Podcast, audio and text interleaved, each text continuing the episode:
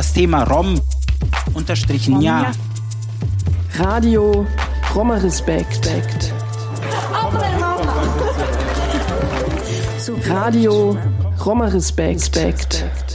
Was wir uns Jugendliche so wünschen würden oder eine Förderung an der Mehrheitsgesellschaft, äh, dass wir mehr Akzeptanz von äh, der Mehrheitsgesellschaft brauchen. Äh, es kann keine demokratische Staat geben oder demokratische Leben oder Zusammenleben ohne Akzeptanz. Dies sagte ein junger Rom auf der Fachtagung Sehen und Sprechen auf Augenhöhe. Diese Sendung wird das Abschlusspodium des Fachtags zu Gehör bringen. Titel war Wie sieht eine Welt ohne Diskriminierung aus und was können eigene Schritte auf diesem Weg sein? Es umfasst grob den Stand der Kämpfe um Romnia und Sintessa in Sachsen und darüber hinaus. Gut dokumentiert das Gespräch zum Beispiel die Schwierigkeiten zwischen Selbstrepräsentation und Abschiebung der Minderheit. Von der Selbstvertretung Romano Sumnal aus Leipzig spricht Günnar Sedi. Die politische Referentin des Zentralrats der Deutschen Sinti und Roma, Anja Reuss, ist dabei, sowie die Filmemacherin Allegra Schneider. Und Jörg Eichler vom Sächsischen Flüchtlingsrat ergänzt das Podium. Moderiert wurde es von Susanne Gärtner, Gründungsmitglied der Gruppe gegen Antiromaismus aus Dresden und Bildungsreferentin im Riesa e.V. Kulturforum Dresden. Der Fachtag fand in Zusammenarbeit der Integrations- und Ausländerbeauftragten der Stadt Dresden und Roma Respekt am 8. und 9. Oktober 2020 im Plenarsaal des Dresdner Rathauses statt. Wie sieht eine Welt ohne Diskriminierung aus und was können eigene Schritte auf diesem Weg sein? Welche Handlungsspielräume haben wir, wir als Sozialarbeiterinnen, als Menschen in der politischen Bildung, als Menschen in Ämtern und Behörden, als Menschen, die aktiv sind auf ganz unterschiedlichen Ebenen? Diese Handlungsspielräume wollen wir gerne ausloten jetzt. Die sind natürlich zum Teil begrenzt, aber wir wollen ähm, schauen, welche Möglichkeiten haben wir, Diskriminierungserfahrungen von Roma und Sinti tatsächlich auch zu unterbrechen und vielleicht auch zu beenden. Wir werden in diesem letzten Abschlusspanel ähm, zweierlei Dinge tun. Wir werden einerseits utopistisch denken, das ist erlaubt, was braucht es? damit Diskriminierungserfahrungen, die über Jahrhunderte hinweg ähm, an der Tagesordnung sind, ein Ende finden. Ähm, wir wollen aber auch sehr konkret sein und sehr konkret Forderungen ähm, und ähm, Einladungen zum Mittun auf der Bühne jetzt nochmal formulieren, um die zwei Tage sozusagen am Ende auch nochmal mit so einem kleinen Appell an uns, an die Welt, an wen auch immer zu beenden. Ähm, auf dem Podium sind Güner Seidi von Romano Sumnal. Ähm, ich denke, dich muss ich nicht mehr vorstellen. Vielleicht am Rande. Wir kennen uns alle und auch Jana und ich haben uns äh, hier vorne auf das Du geeinigt. Es wäre jetzt ein bisschen ähm, aufgesetzt, wenn wir uns jetzt sitzen würden. Deswegen das Du auch hier auf der Bühne.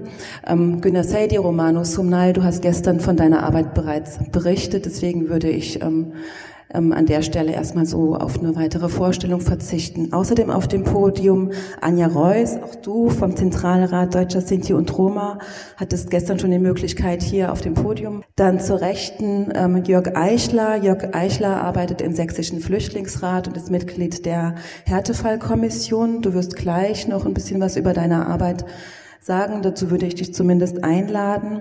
Und Allegra Schneider, Filmemacherin und Journalistin. Genau, kannst vielleicht gleich auch nochmal sehr deutlich deine Perspektive machen als jemand, der nicht so organisiert ist und ähm, sozusagen aus so einer Außenperspektive seit vielen, vielen Jahren aktivistisch unterwegs ist. Ich möchte beginnen mit Günner. Ähm, auch ihr arbeitet ähm, sehr intensiv mit Jugendlichen. Ich kann mich an viele Veranstaltungen erinnern, die ihr begleitet, auch im, im Rahmen von Empowerment-Workshops. Du hast gestern gesagt, ihr arbeitet stark im Kulturbereich. Dir ist es wichtig, sichtbar zu sein. Ihr hattet das Festival Lacho Divis vor etwa zwei Wochen. Und gleichzeitig kann ich mich aber auch erinnern an viele Veranstaltungen am 8. April in Leipzig, wo wir gemeinsam gefeiert haben mit ähm, äh, Romja, vor allen Dingen Romja ähm, aus ähm, den ehemaligen Balkanländern, in denen ähm, wir einerseits ähm, feiern und man diese Lebensfreude spürt und gleichzeitig aber sich nie sicher sein kann, wer ist denn im nächsten Jahr überhaupt noch da von den Menschen, die heute Abend hier sind.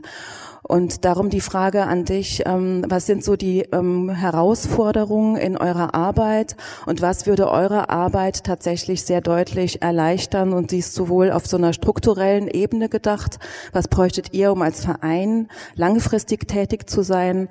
Und was bräuchtet ihr vielleicht auch von dieser Gesellschaft, ähm, um mit diesen ständigen Unsicherheit besser, Unsicherheiten besser umgehen zu können?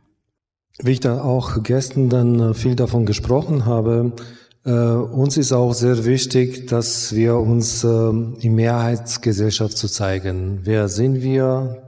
Die Roma und Sinti in Sachsen, von allem, wir haben angefangen in Leipzig erst einmal. Das waren dann viele Geflüchtete äh, Roma aus Ex-Jugoslawien, damals aus, äh, ähm, aus dem Krieg von Ex-Jugoslawien nach Deutschland gekommen sind. Und die haben sie sich äh, natürlich organisiert. Natürlich, da haben die dann eine gewisse Zusammenhang und eine Kommune gegeben. Und diese Kommune ist dann später auch aufgewachsen sachsenweit. Und äh, wie ich das auch berichtet habe, wir haben uns dann 2013 gegründet, aber aktiv waren unter uns seit immer gewesen. Sobald da eine neue eingekommene Familie dann nach Leipzig oder nach Sachsen gekommen sind, wir haben dann sofort dann reagiert, beziehungsweise wollte man die kennenlernen, die zu fragen, ob etwas brauchen die oder wie können wir behilflich zu sein oder können wir die dann vielleicht in verschiedene Ämter da begleiten und, und so weiter. Und dann später haben wir gemerkt, dass man dann ähm, viele unserer Jugendliche brauchen unsere Hilfe. Äh, erst einmal ging es um Schule musste man dann auch mit äh, Lehrer zu sprechen und dadurch, dass die Eltern wenig Deutsch, Deutsch oder kaum Deutsch gesprochen haben und wir haben dann die erste Kontakte zwischen Eltern, Schüler und Lehrer gestellt. Dann, dann, das war sehr wichtig, das zu machen, äh, weil ähm, die Lehrer am Anfang waren hilflos. Die wussten das nicht dann, wie dann mit den Situationen umzugehen. Gab es auch Kinder, die mal dann durch Krieg traumatisiert waren, aber viele Lehrer wussten das nicht. Ähm, und das haben wir dann angefangen, Vermittler zu sein zwischen unserer Minderheit und der Mehrheitsgesellschaft, von allem in Schulen und Ämter. Und das hat uns auch dann diese Stärke gegeben, dass wir auch eine sehr wichtige Arbeit arbeiten. Äh, am Anfang waren wir da alle ehrenamtliche Arbeiter.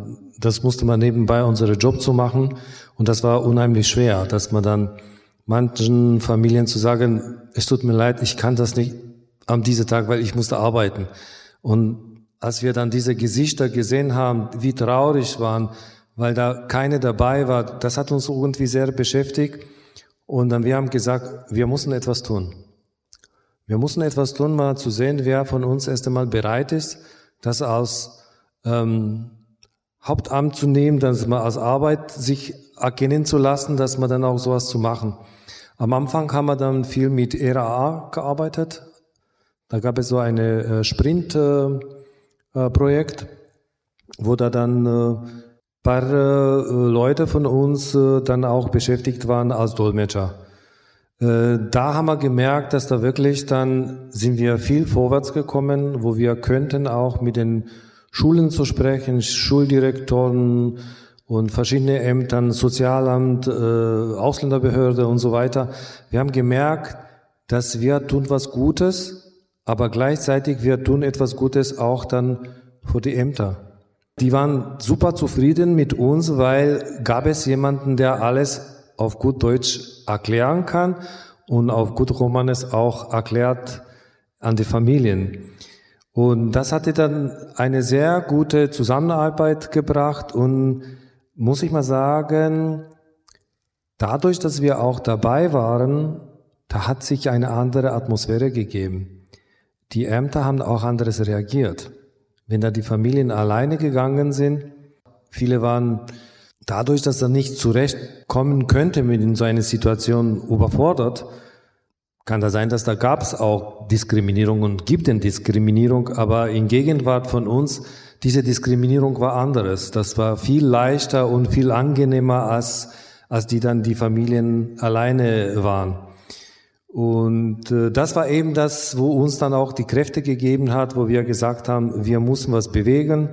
Und äh, seit 2013, wir stehen in Öffentlichkeit und da haben wir uns auf, als Aufgabe genommen, unser Ziel war, mehr dann unsere Bevölkerungsgruppen, Gruppe dann zu verstärken durch Sichtbarkeit, äh, politische Engagement, Kultur, Wissenschaft, äh, was wir auch wir haben.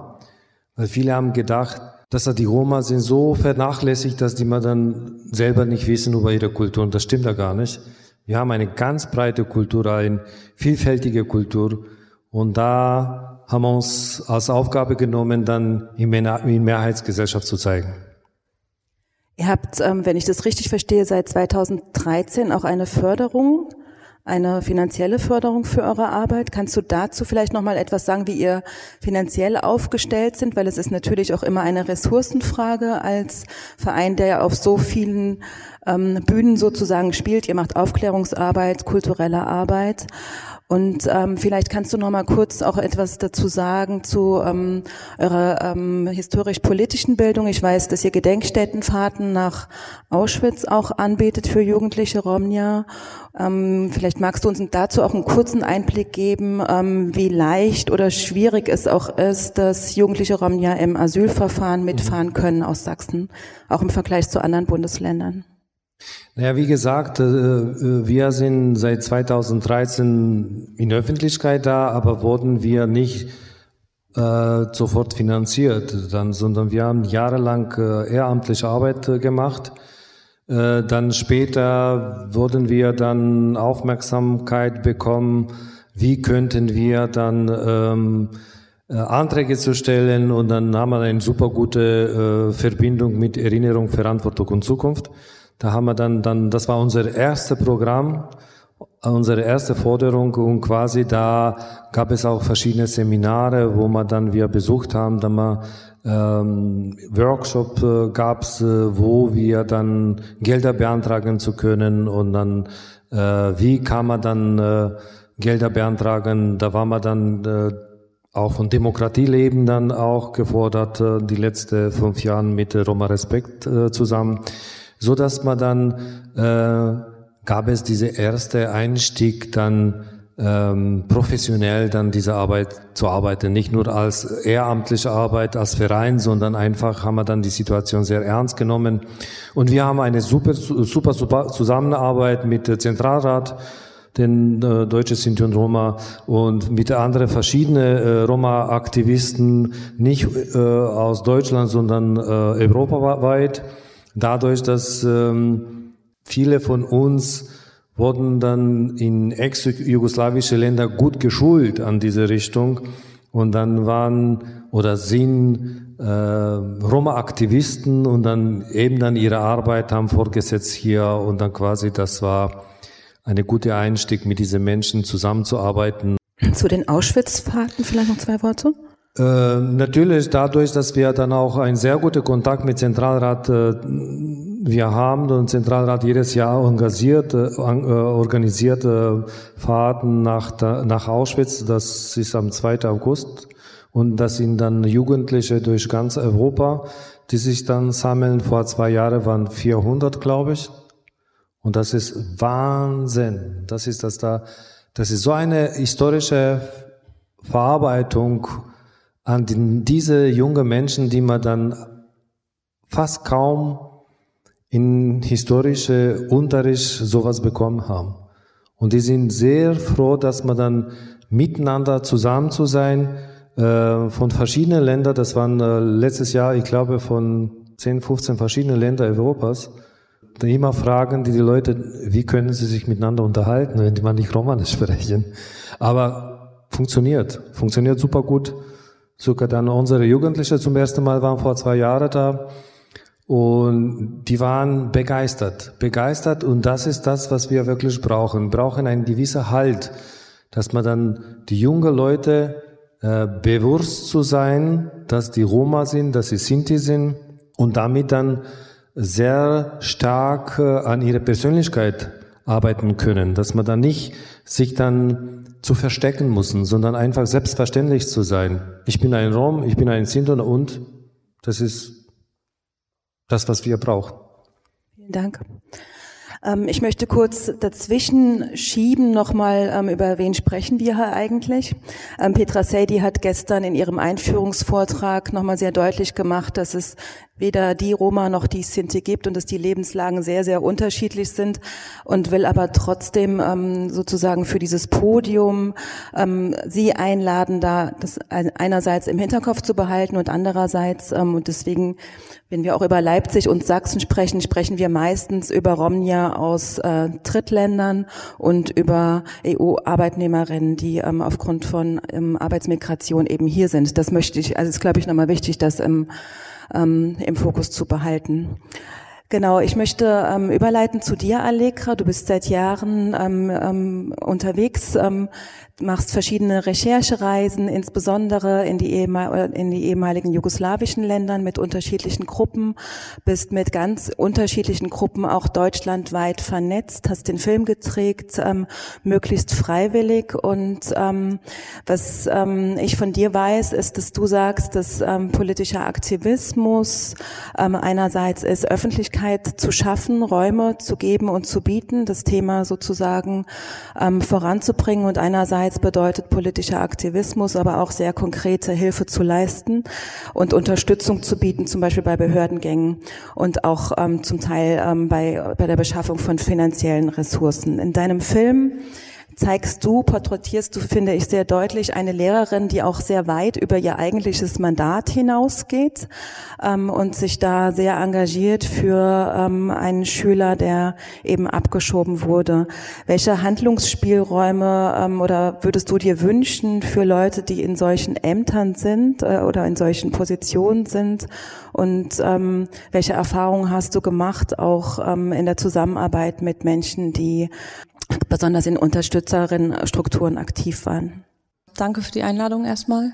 Ja, wir recherchieren seit Jahren äh, in den ex-jugoslawischen Staaten und begleiten und treffen immer wieder Abgeschobene.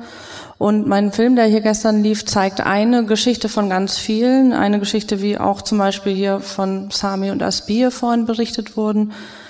Ähm, und wir beobachten über die Jahre, in denen wir eben nicht nur einzelne Abschiebungen versuchen zu verhindern oder einzelne Geschichten begleiten, sondern auch ganz langjährige Kontakte haben mit den Menschen, beobachten wir, dass es so eine Art ähm, Zustand von Dauermigration gibt, in dem die Menschen immer weiter entrechtet werden und immer weniger ähm, Bewegungsspielraum ist in denen auch wenn die, also nicht nur in den Staaten, in die abgeschoben wird, sondern auch hier ganz viel Abwehrmechanismen und rechtliche Hindernisse und also so mit Abstand betrachtet eher so ein sowas, was so wirkt wie so ein staatliches Desintegrationsprogramm, was den Menschen begegnet, während von ihnen Integrationsnachweise erwartet werden wenn ich das jetzt mal so ganz groß anfange, obwohl es da um ganz viele kleinteilige Dinge geht, dann geht es ja, ist das Ziel ja gleiche Rechte zu haben und gleiche Rechte zu schaffen.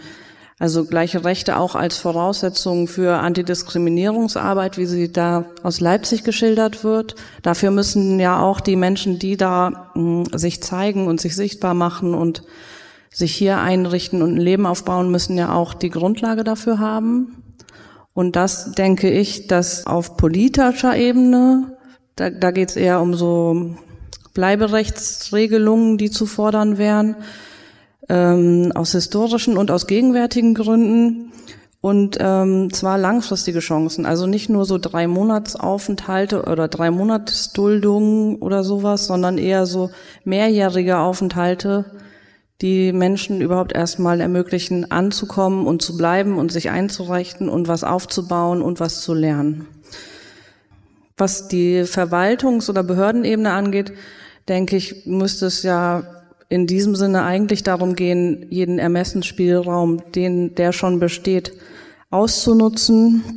Oder wie es ähm, Katrin Kral gestern in der Eröffnung gesagt hat, die Fälle hinter den Menschen zu sehen und eben auch die ganz einzelnen Geschichten, die total unterschiedlich sind und die auch unterschiedliche Wege äh, nötig werden lassen und unterschiedliche Unterstützung nötig werden lassen. Also diese ganzen ähm, Geschichten rauszuarbeiten und dann auch diskriminierungssensibel und aufmerksam zu begleiten. Ähm, ich, ich wohne in Bremen und da gibt es seit Jahren Proteste, Bleiberechtskämpfe und Unterstützung. Und äh, es ist, glaube ich, wenn ich das jetzt den letzten Ta zwei Tagen hier entnommen habe, also wir sind auch nicht in, im Lala-Land, also es gibt auch Abschiebungen und so, aber ich denke, zahlenmäßig sind es weniger als hier. Und es gibt auf ähm, lokaler Ebene einige Erlasse, für, zum Beispiel für gut integrierte Kinder und Jugendliche, die dann diese Zugangsvoraussetzungen in langjährige Aufenthalte ähm, so ein bisschen abmildern oder erleichtern. Und das ist ja eben dieser politische Ebene, auf der dann vielleicht auch alle, die hier sitzen, gefragt sind, sich dafür Sachen einzusetzen. Ähm, und wenn ich nochmal zurückkomme zu dem Film, den ich gemacht habe, dann würde ich sagen, es ist wichtig zu sehen, dass nicht nur diejenigen, also dass es die, dass es ähm, die meisten selbstständigen Ausreisen gar keine selbstständige Ausreisen sind, sondern ähm, gezwungenermaßen Ausreisen sind, dass alle Abschiebungen auch immer so richtige Einschnitte sind und dass es sehr schwer ist, sich da wieder rauszuarbeiten und sich wieder hierher zu bewegen. Und dass ähm, die Mitschülerinnen, die hier geblieben sind, auch ähm, den Verlust ihres Freundes zu verarbeiten hatten und die eigene Machtlosigkeit. Und ich denke, das ist die Stelle, an der es wichtig ist, auch anzusetzen und zu sagen, nein, diese, diese Machtlosigkeit, die ist ein Gefühl, die ist in dem Moment da, aber die ist überhaupt nicht der letzte Punkt in einem Prozess, sondern eher so ein, so ein Moment, den es gut ist zu reflektieren und sich zu fragen, stimmt das denn überhaupt? Können wir nicht vielleicht doch irgendwas machen? Ist ein sicherer Herkunftsstaat wirklich ein sicherer Herkunftsstaat? Oder sagen die Berichte was ganz anderes?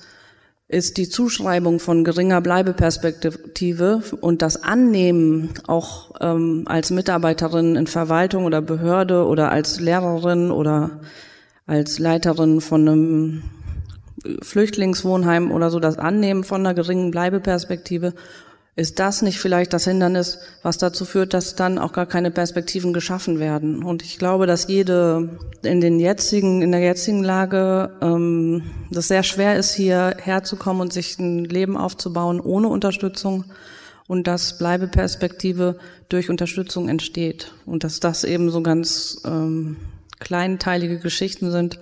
Und der Film, den jetzt, glaube ich, nicht alle gesehen haben, normalerweise erzähle ich das nie vorher, aber ähm, der Film endet ja auch der, damit, dass die Familie, die das Land verlassen hat, wieder hier ist. Zwar ist nicht klar, der Film ist genau wie die Geschichte von dieser Familie nicht zu Ende. Es ist nicht klar, wie es, ähm, ob es einen langfristigen und sicheren Aufenthalt geben wird, aber zumindest äh, ist es möglich gewesen, da Wege zu gehen, obwohl es zwischendurch so gewirkt hat, als wäre alles vorbei oder alles abgeschlossen. Und das, um das mal als letzten Satz noch zu sagen, das ist unsere Erfahrung dass ähm, hier viele Kampagnen nur da, darum gehen, eine, eine Abschiebung zu verhindern und dann sind die Leute weg und dann ist auch schon wieder das nächste Problem da.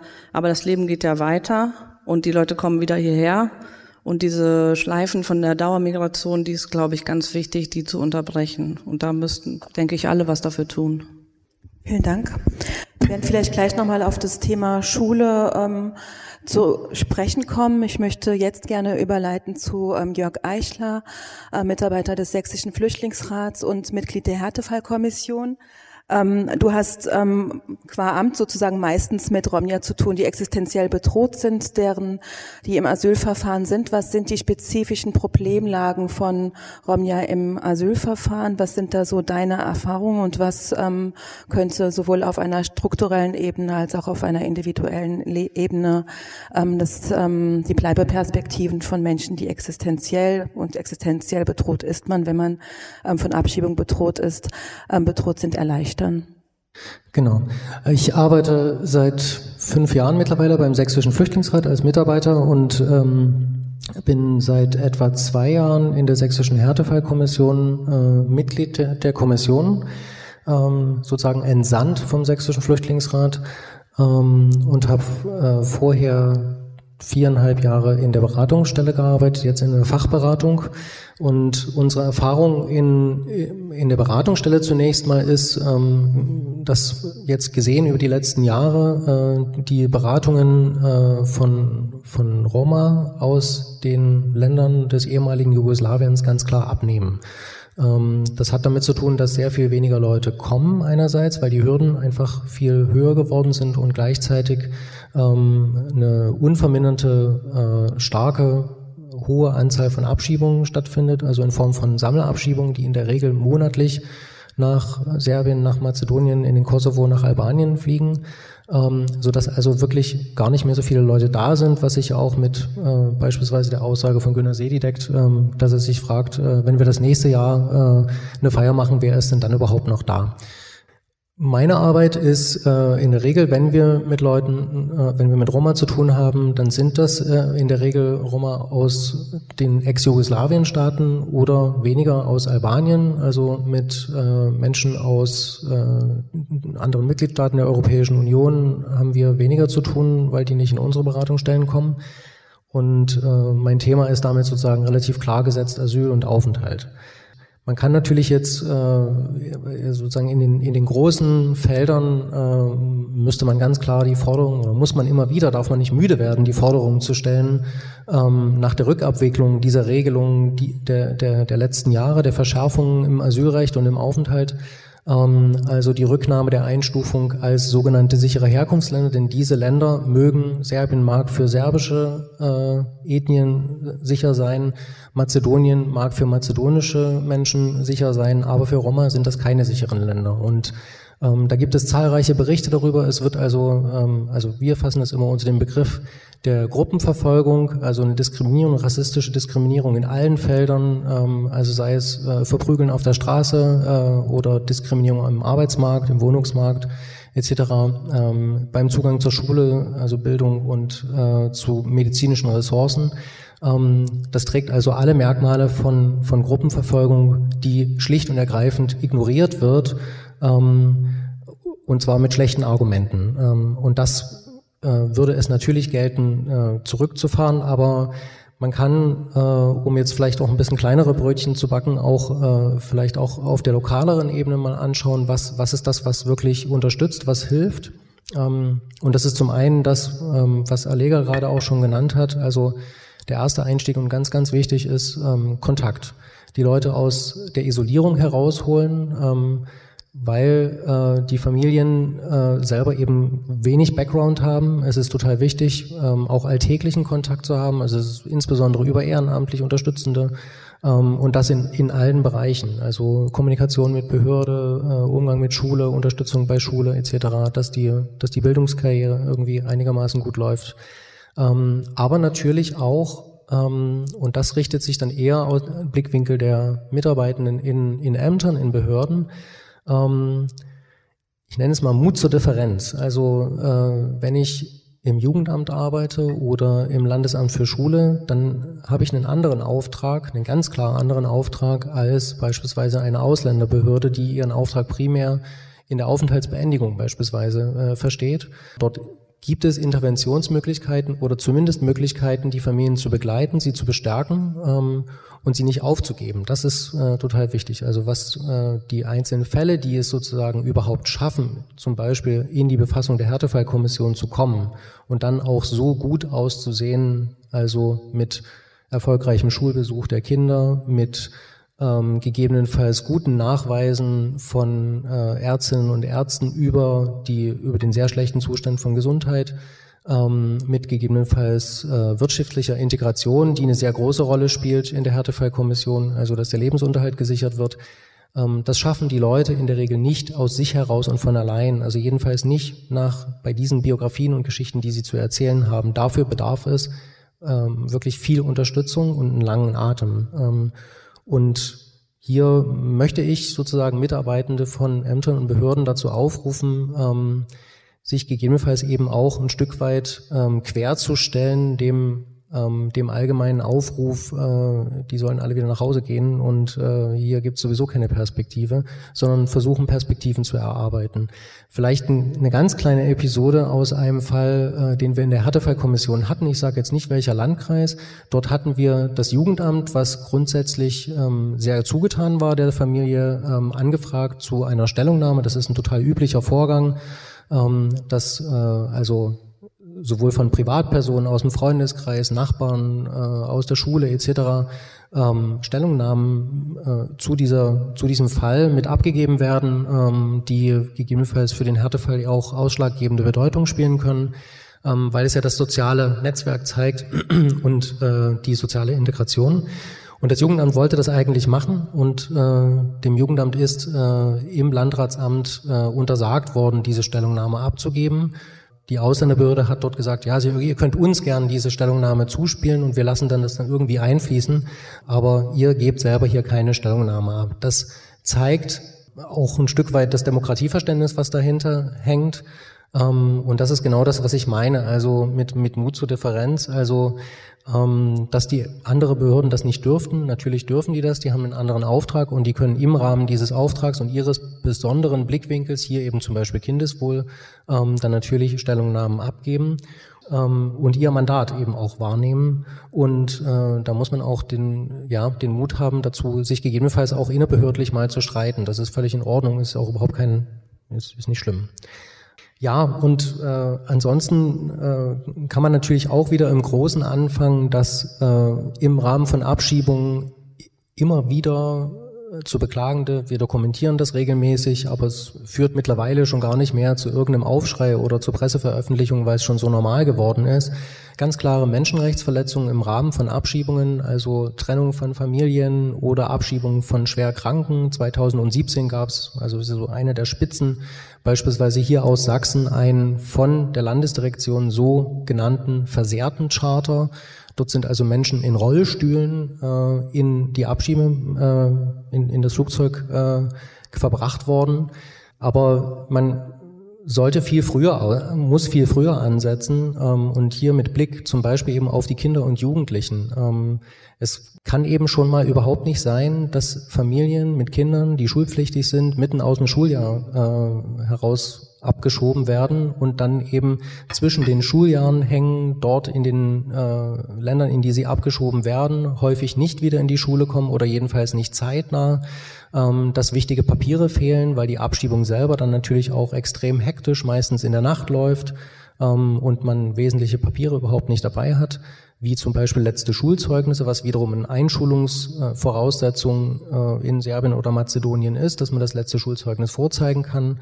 Oder eben, ich würde sogar noch weitergehen, äh, eine Abschiebung von Kindern und Jugendlichen, die nicht ihren Schulabschluss gemacht haben, ähm, ist untunlich, ähm, weil das, also hier, man zeichnet vor, äh, dass sozusagen dort ähm, der, der Bildungsgang unterbrochen wird, dass mit einer sehr hohen Wahrscheinlichkeit der Knick so stark sein wird, weil die Familie eben nicht die Füße auf den Boden kriegt äh, in, in äh, irgendwie einigermaßen annehmbarer Zeit, dass das, dass das zu heilen ist ähm, und dass dort dann eben kein Schulabschluss mehr gemacht werden kann. Und der Effekt davon ist, und das ist das, was Allegra auch schon angesprochen hat, diese zirkuläre Migration, dass wir also vermehrt jetzt die Kinder von Eltern, die auch schon zweimal da waren, im Abstand von zehn Jahren oder sowas, also früher mal als äh, Ex-Kriegsflüchtlinge in den 90er Jahren gekommen, dann vielleicht nochmal in den Nullerjahren. Und jetzt kommen die Kinder äh, dieser Eltern ähm, und sitzen bei uns in den Beratungsstellen, haben, bekommen dann hier auch wieder Kinder und das ist vielleicht noch ein Punkt, den ich auch nochmal stark machen möchte. Es finden massenweise Abschiebungen statt, wo beispielsweise von hier in Deutschland geborenen Kindern, die äh, keine validen Dokumente haben ähm, die also lediglich Geburtsbescheinigungen haben, die keine Geburtsurkunden haben und die dann ähm, das Problem haben nach der Abschiebung, man hat ein Laissez-Passer, das ist also naja, letzten Endes nichts anderes als so ein Zettel mit einem Foto drauf und meinen Daten. Ähm, den hat die Landesdirektion ausgefüllt. Ähm, den kann ich in Serbien dann gleich in, in Papierkorb werfen. Damit kann ich nichts anfangen. Ähm, und äh, meine Kinder haben keine ordentliche Geburtsurkunde. Das heißt, ich kann meine Kinder dort nicht anmelden. Also ich bekomme dort keine Registrierung. Ich kriege dort die Kinder nicht in die Schule, ich bekomme keinen Zugang zur Krankenversicherung etc. Also das hängt sozusagen alles an der Papierlage dran.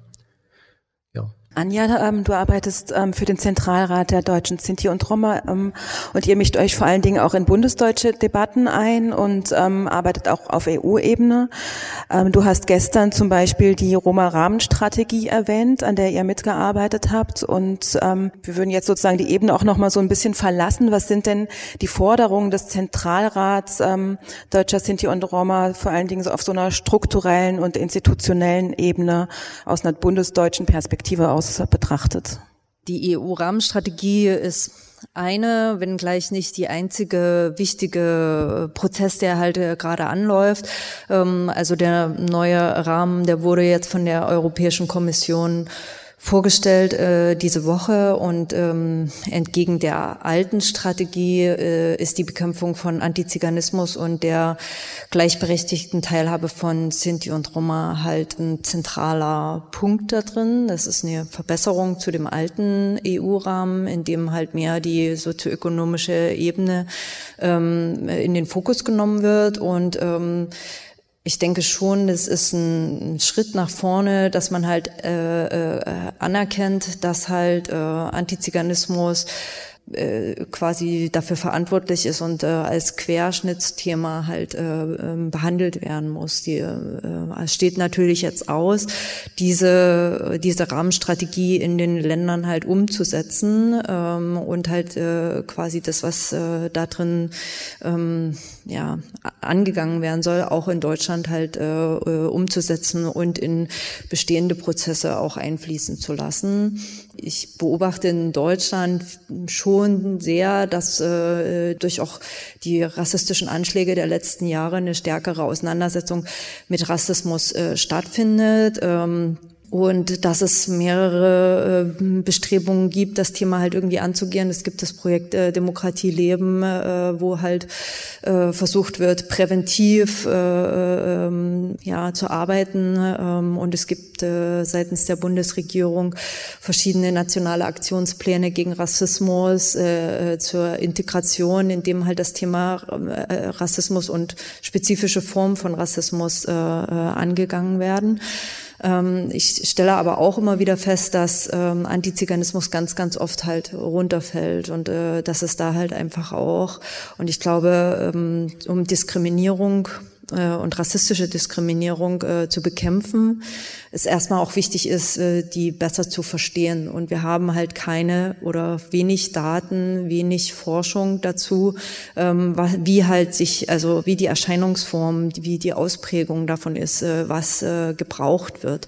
Äh, das, das sind, sind wir eigentlich noch am Anfang und das ist auch was, was in diesem EU-Rahmen adressiert wird, dass es halt eine, eine bessere ähm, äh, Datenerhebung oder Datenlage über äh, äh, rassistische Vorfälle, äh, über Diskriminierung halt geben muss. Ähm, und äh, das ist auch was, wofür sich der Zentralrat äh, sehr stark einsetzt, dass es halt ähm, auf lokaler, aber bundesweit eine bessere Erfassung halt von antiziganistischen Vorfällen halt geben muss, die sowohl über als auch unterhalb des strafrechtlichen Bereiches halt äh, stattfindet. Also alles das, was jetzt auch hier schon gekommen ist im Kontext mit äh, Behörden, äh, mit Schulen, im Kontext von Polizeiarbeit. Ähm, aber auch im Alltag, was halt äh, äh passiert, da haben wir eine ganz, ganz schlechte Datenlage zur, zur Zeit und das, äh, denke ich, ist aber ein wichtiger Punkt, um überhaupt weiterzukommen, äh, äh, um halt äh, Maßnahmen dann halt äh, zu, zu ergreifen, um dem entgegenzuwirken. Also ähm, äh, gerade im Schulbereich ähm, ist es, glaube ich, wichtig halt zu verstehen, wo denn genau äh, die antiziganistische, rassistische äh, Diskriminierung halt steckt, ja, um halt einfach dann da äh, genau äh, anzusetzen. Und ich stelle auch fest, dass gerade in so Mainstream-Studien, wenn Sie sich jetzt zum Beispiel mit Migrationsthemen beschäftigen, also es gibt den Sachverständigenrat äh, zur Migration, wenn ich mir den anschaue, dann ist halt gerade so dieses Thema äh, von äh, Westbalkan, das kommt da drin nicht vor. Also äh, Roma sind da kein Thema da drin. Das wird einfach nicht adressiert. Wenn es halt um Flucht und Migration geht, dann geht's halt äh, niemals um äh, um Roma. Das, äh, das Thema fällt halt oft von der Agenda hinten runter. Ähm, da gibt's dann immer gesonderte Studien dazu und das äh, äh finde ich aber äh, muss halt in diesen in diesem Diskurs auch mehr noch mit äh, ähm, hineingetragen werden. Und ähm, auf der anderen Seite äh, finde ich es aber auch ein großes Problem, wenn halt ähm, Rassismus jetzt als globales Thema, also alle Formen von Rassismus, halt immer nur im Kontext von Migration diskutiert werden. Ähm, also das beobachte ich auch auf der Bundesebene ganz verstärkt, dass ähm, jetzt gibt es ja diesen Kabinettsausschuss äh, äh, Rassismus und Rechtsextremismus, der sich nach den Anschlägen in Hanau ähm, äh, quasi auf äh, Initiative der Bundeskanzlerin äh, gegründet hat und äh, in dem halt äh, alle äh, Minister und Beauftragte äh, der Bundesregierung halt äh, sitzen. Und ähm, ich das eher als ähm, eine falsche Entwicklung sehe, wenn halt irgendwie das Thema Rassismus nur in einem Kontext von Migration behandelt wird, weil äh, es halt einfach äh, die, also die, gerade Sinti und Roma ist eine sehr diverse Gruppe. Äh, Rassismuserfahrungen machen halt eben auch Personen, die halt äh, eine, sehr, sehr lange Geschichte in diesem Land halt haben, ob sie jetzt Sinti und Roma sind oder ob das schwarze Menschen sind. Äh, äh, und äh, ich das eher in einer äh, ja, Denkhistorie sehe, dass wir halt irgendwie erst von Ausländern gesprochen haben. Äh, also erst haben wir über Ausländerfeindlichkeit gesprochen, dann haben wir über Fremdenfeindlichkeit gesprochen, jetzt sprechen wir von Rassismus. Und der Fokus bleibt aber, das sind irgendwie andere, die gehören hier nie dazu und äh, die haben halt irgend so ein Problem. Das heißt jetzt halt Rassismus und damit müssen wir uns jetzt auseinandersetzen. Und das äh, ist aber wieder ein Wir und die anderen und in diesen ganzen Diskursen, und das ist auch ein anderes Problem, da sind halt meistens dann halt die Leute, die davon betroffen sind, nicht mit am Tisch. Und ähm, deswegen ist die EU-Rahmenstrategie halt auch darauf ausgerichtet, dass es halt nicht nur um die Bekämpfung von Antiziganismus geht, sondern halt auch zur gleichberechtigten Teilhabe, weil, ähm, und das ist ein Lernprozess, der schon mal wichtig ist, also es gibt eine Lernkurve auch seitens der EU, dass man halt äh, äh, wenig weiterkommt, wenn man nicht auf Augenhöhe mit den Selbstorganisationen in den Ländern halt zusammenarbeitet und die in alle politischen Prozesse halt auch mit einbezieht. Das finde ich halt einfach äh, einen wichtigen Punkt auch für, ein, äh, für die nächsten Jahre, dass halt die äh, Selbstorganisationen gestärkt werden, eine größere Stimme haben da drin, zu sagen, wo sind die Probleme äh, und halt an den Tischen sitzen, äh, wo halt dann auch ähm, Maßnahmen getroffen werden und ähm, davon halt dann auch profitieren, weil ansonsten, und das hat ähm, unsere Analyse oder unsere Evaluation des alten EU-Raums gezeigt, die äh, Maßnahmen halt einfach ins Leere laufen. Und äh, das können wir uns einfach nicht leisten, weil äh, die Situation sich halt immer mehr äh, äh, verschärft und ähm, ja, das auch zu einer äh, Spaltung der Gesellschaft dann halt beiträgt. Und ich finde das zum Beispiel ja ganz gut, dass mittlerweile seit 2015 äh, äh, in Demokratie leben auch das äh, Thema Antiziganismus halt äh, eine wichtige Säule ist äh, zur Prävention und da halt auch mehr äh, ja, Projekte gefördert werden. Wenn ich mir aber dann auch anschaue, dass ein großer Schwerpunkt von diesen Teilen halt in diese Landesdemokratiezentren und diese, in diese Partnerschaften für Demokratie gehen, ähm, also das ist ja der größte Teil äh, des Geldes, der da halt hinwandert.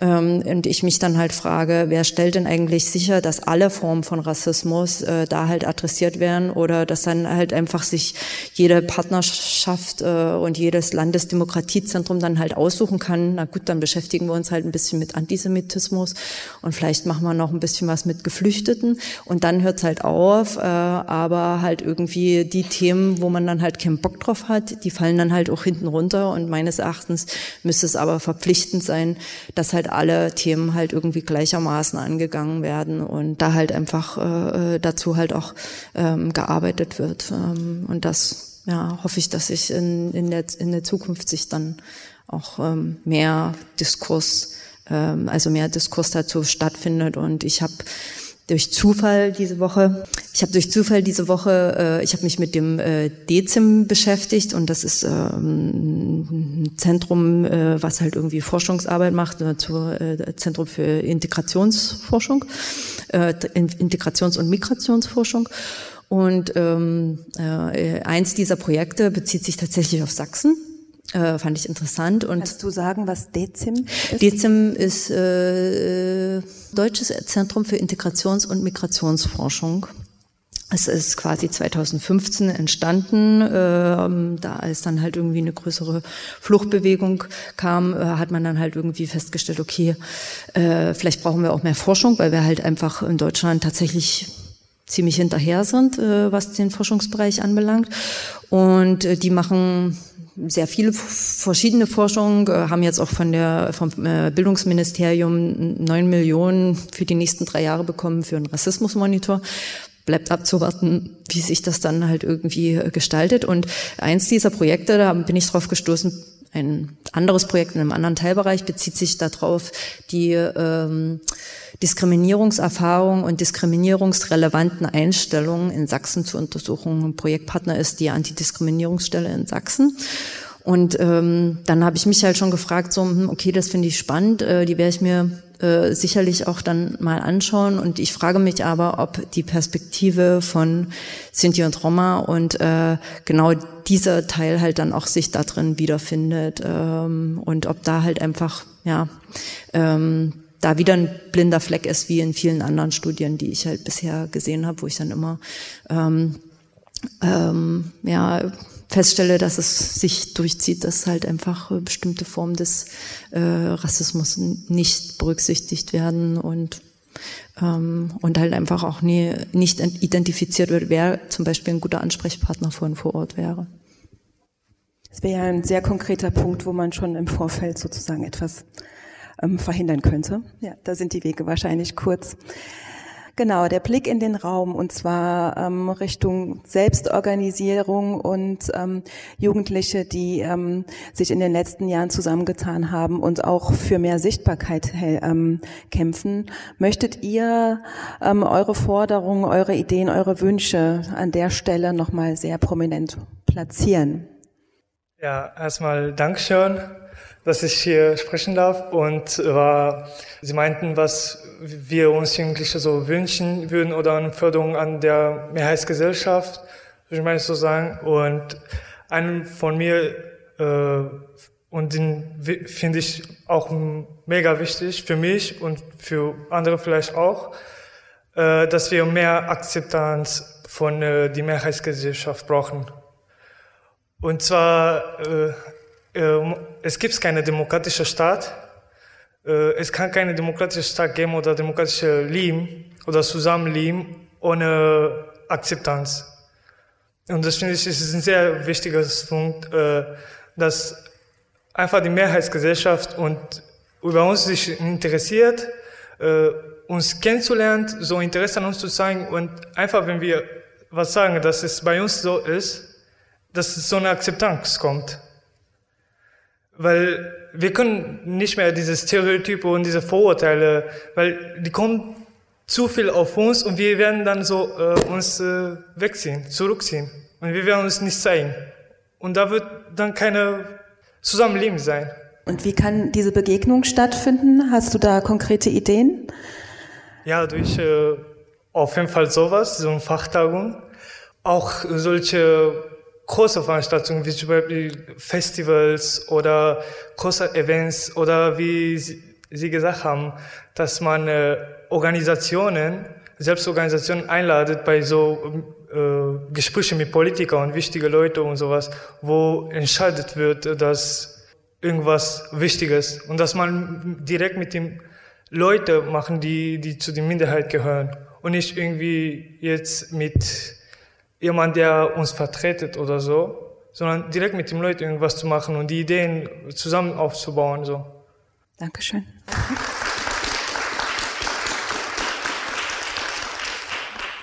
Wir haben noch etwa zehn Minuten Zeit, um Nachfragen ähm, an unsere Referentin zu stellen. Äh, ich möchte mich im Wesentlichen mit dem jungen Mann, der vor mir war, äh, anschließen. Ich möchte eine Frage an Frau Reuss stellen. Frau Reuss, Sie haben sehr viel von Racial Profiling heute vorgetragen. Haben Sie irgendwie bestreben, mit Polizeipräsidium, mit dem Innenministerium und mit solchen Akteuren äh, drüber zu reden, äh, wie man äh, das alles äh, erfährt, Erfahrungswerte, Erfahrungsberichte von Betroffenen und wie soll man das regeln. Und diese polizeiliche Gewalt, da habe ich auch eine Recherche äh, gefunden. Seit 27 Jahren gibt es hier in dieser Bundesrepublik Deutschland und wenn man mir glaubt, über 600 Leute sind schon äh, ums Leben gekommen. Also ich, ich finde das schon wichtig, auch mit den Innenministerien immer darüber zu sprechen. Äh, ich ähm, knüpfe äh, immer noch ähm, also äh, die Hoffnung, dass eventuell sich was bewegt. Also ich hatte das gestern angesprochen, dass es ja diese unabhängige Kommission Antiziganismus gibt, die von der Bundesregierung eingesetzt wurde, um einen Bericht zu erarbeiten und Empfehlungen an die Bundesregierung auszusprechen, was getan werden kann zur Bekämpfung von Antiziganismus. Ähm, ich gehe ganz schwer davon aus, äh, dass äh, das ganze Racial Profiling Polizeithema da drin einen großen Schwerpunkt haben wird und ähm, dass sich entsprechende Forderungen ähm, da dieses Thema anzugehen auch ähm, finden werden. Äh, momentan ähm, erfahren wir immer, dass wir auch, also als äh, Organisation, wenn wir halt Sachen versuchen voranzubringen, äh, aufgrund der Informationen, die wir ja schon haben oder die, dem Wissensstand, den wir haben, halt auch immer wieder zurückgehalten äh, werden äh, von seitens der Regierung und uns gesagt wird, naja, wir warten doch erstmal den Bericht ab. ähm, der soll halt nächstes Jahr dann äh, äh, kommen und ähm, dann hoffe ich oder dann hoffe ich halt einfach, dass wir noch mal ein stärkeres äh, äh, ähm, Argument haben, äh, dass sich da Sachen bewegen müssen. Aber ähm, ich hatte das ja, wir hatten das in dem Workshop ja schon diskutiert, dass es sehr, sehr schwer ist, ähm, also in diese Institution Polizei halt äh, ja reinzukommen, beziehungsweise da halt irgendwie auch an äh, Material ranzukommen, mit dem man arbeiten kann, um quasi hands-on zu sagen, so und so läuft das und so darf es aber nie laufen. Und wir sind auch schon seit vielen Jahren immer wieder mit den Innenministern im äh, Kontakt und es gab auch äh, äh quasi eine, Arbeit, eine, eine, äh, eine Arbeitsgruppe in der IMK, also bei der äh, Innenministerkonferenz 2007, das sich halt diesem Thema gewidmet hat, das halt, also was halt die ethnische Kennzeichnung anbelangt. Ähm, und man hat dann halt irgendwie, also alle äh, Innenminister haben dann halt irgendwie das auch unterschrieben, dass es ja, das geht gar nicht, das können wir nicht machen, aber die Realität auch nach 2007 sieht halt anders aus. So eher, dass man sich dann halt selber ein Sprechverbot auferlegt und sagt, okay, wir dürfen das jetzt nicht nach außen dringen lassen. Manchmal passiert es halt schon, wie halt in Berlin. Also ich bin, also ich bin davon überzeugt, dass es bis heute also bundesweit in der polizeilichen Praxis äh, äh, so stattfindet und äh, sich wenig daran gestört wird, dass es da halt eigentlich äh, ein Bekenntnis dazu gibt, äh, seitens der Innenminister das nicht mehr zu tun. So, ähm, aber genau, ich glaube mehr Forschung und Auseinandersetzung, aber ja, es muss auch einen politischen Willen zu einer Veränderung geben und den äh, sehe ich halt momentan noch nicht. Also wenn man die Verlautbarung von äh, äh dem Bundesinnenminister sieht äh, hinsichtlich einer Racial Profiling Studie, dann habe ich wenig Hoffnung, dass da der politische Wille oder die Erkenntnis, dass wir ein Problem haben, ja, weit gediehen ist. Dankeschön. Es weitere Nachfragen? Gibt es äh, AkteurInnen auf Landes- oder Bundesebene, die aus historischen Gründen oder aus humanitären Gründen Bleiberecht, Bleiberechtsregelungen, generelles Bleiberecht fordern? Ich weiß, die Linkspartei hatte das bis 2012 oder so, hatte die das noch als Forderung erhoben, sozusagen aus den Lehren des Nationalsozialismus sollten insgesamt Sintes und Romnia in Deutschland leben dürfen. Meines Wissens wurde es zurückgebaut. Wie ist da eure, also habt ihr relevante AnsprechpartnerInnen in der Öffentlichkeit, mit denen sich so eine Forderung erheben ließe? Es wäre dann auch eigentlich analog zu dieser Regelung von sowjetischen ähm, oder ähm, Jüdinnen und Juden genau aus aus äh, der ehemaligen Sowjetunion und diese Kontingentregelung wird ja auch immer wieder mal als Forderung erhoben. Vielleicht können wir darüber noch mal kurz sprechen, was da so eure Perspektiven sind. Äh, also ähm, ich finde das durchaus nachvollziehbar und ähm, ich glaube auch der Zentralrat hat in der Vergangenheit sich auch immer für eine Bleibeperspektive und für ähm, ähm, für äh, die Flüchtlinge gerade auch aus dem Westbalkan an, also viel eingesetzt. Ähm, also meine persönliche Meinung ist äh, durchaus, äh, dass es das bedarf. Also die äh, Kontingentflüchtlinge, die jüdischen aus der äh, ehemaligen Sowjetunion sind ja auch gekommen, um das äh, zerstörte jüdische Leben in Deutschland halt wieder zu beleben mit äh, Menschen. Ähm, und ähm, ich sehe, also ich sehe auch schon die Bundesregierung in seiner äh, historischen Verantwortung ähm, da äh, und die ja die ist aber noch ein bisschen schleppend, auch das halt irgendwie anzuerkennen, auch wenn man sich dann halt mit Entschädigungsansprüchen von Verfolgten äh, aus dem NS mit, also gerade halt irgendwie aus äh, äh Westbalkanländern halt beschäftigt. Da ähm, gibt es noch einige Sachen, also einige Probleme, ähm, weil es da halt einfach, gerade wenn es dann um Ghetto-Renten oder um äh, Zwangsarbeit halt geht, äh, wenig ähm, äh, oder ja, die Anerkennung von äh, der Verfolgung oft noch äh, äh, ja, ausbleibt. Welche Akteurinnen und Verbündete sollte man zu dem Thema ähm, ansprechen?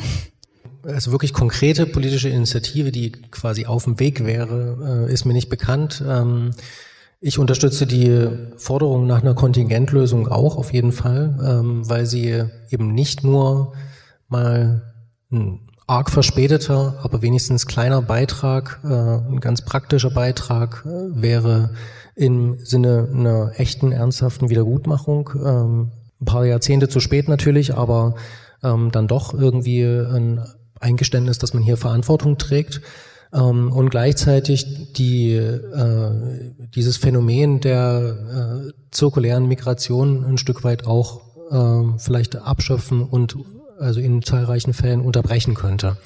Ich sehe eigentlich kaum eine andere Möglichkeit, wie man das äh, ansonsten äh, bewerkstelligen können soll. Ansonsten werden wir, äh, wenn, wenn wir das so beibehalten, das System, wie wir es jetzt haben, ähm, wird es nicht aufhören, ähm, dass die nächste Generation und die nächste Generation und die nächste Generation, die einfach keine Perspektiven dort entfalten kann, immer wieder ausweichen wird und versuchen wird, hier Fuß zu fassen, es vielleicht nicht schafft, wieder zurückgeschickt wird und nochmal kommt und nochmal. Das, erstens muss es nicht sein und zweitens äh, wäre es aus meiner Sicht eben aus einer historischen Verantwortung äh, mehr als nur angebracht, nicht nur an einem sehr zentralen Ort in Berlin ähm, einen guten Gedenkort zu installieren, sondern eben für das Hier, heute und Jetzt auch Konsequenzen zu ziehen ähm, und äh, was Gutes zu tun für Biografien von Familien und dort irgendwie Weichen zu stellen. Äh, das würde ich absolut für notwendig halten. Ähm, es gibt innerhalb der Landesflüchtlingsräte derzeit eine Initiative, wo über eine neue Bleiberechtskampagne gesprochen wird die allerdings sozusagen breiter angelegt ist, also die sich nicht spezifisch auf das auf die hiesige Gruppe bezieht.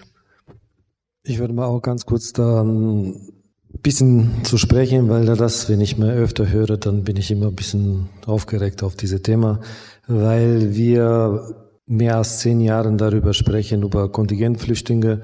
Und äh, ich würde nur sagen, dass da fehlt politische Willen.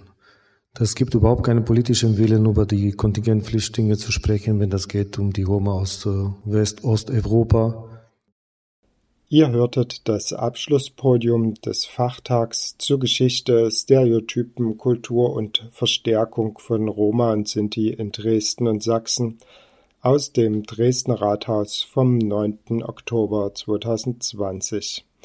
Sehr hellend in verschiedener Hinsicht fand Martin Schröder, der diesen hier moderieren und schneiden durfte.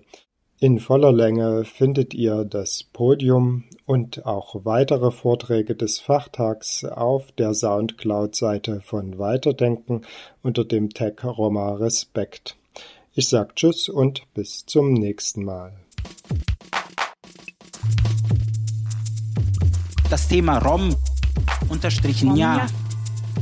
Radio Roma Respekt. Roma.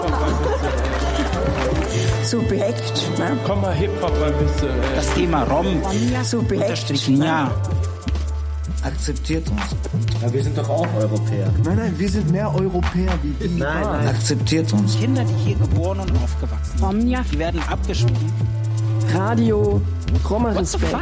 Was ist das für eine Nummer? So eine Perle wegzuschmeißen. What the fuck? So, come on. Also nimmt uns doch endlich an. Ich bin Sinto, aber ich bin auch ein Roma. Was hat, ich weiß gar nicht, was das überhaupt eigentlich alles soll, diese ganze, die ganze Ungerechtigkeit. Ich weiß es nicht. Das Thema Rom. Romja. Unterstrichen ja. Radio. Roma Respekt. Respekt.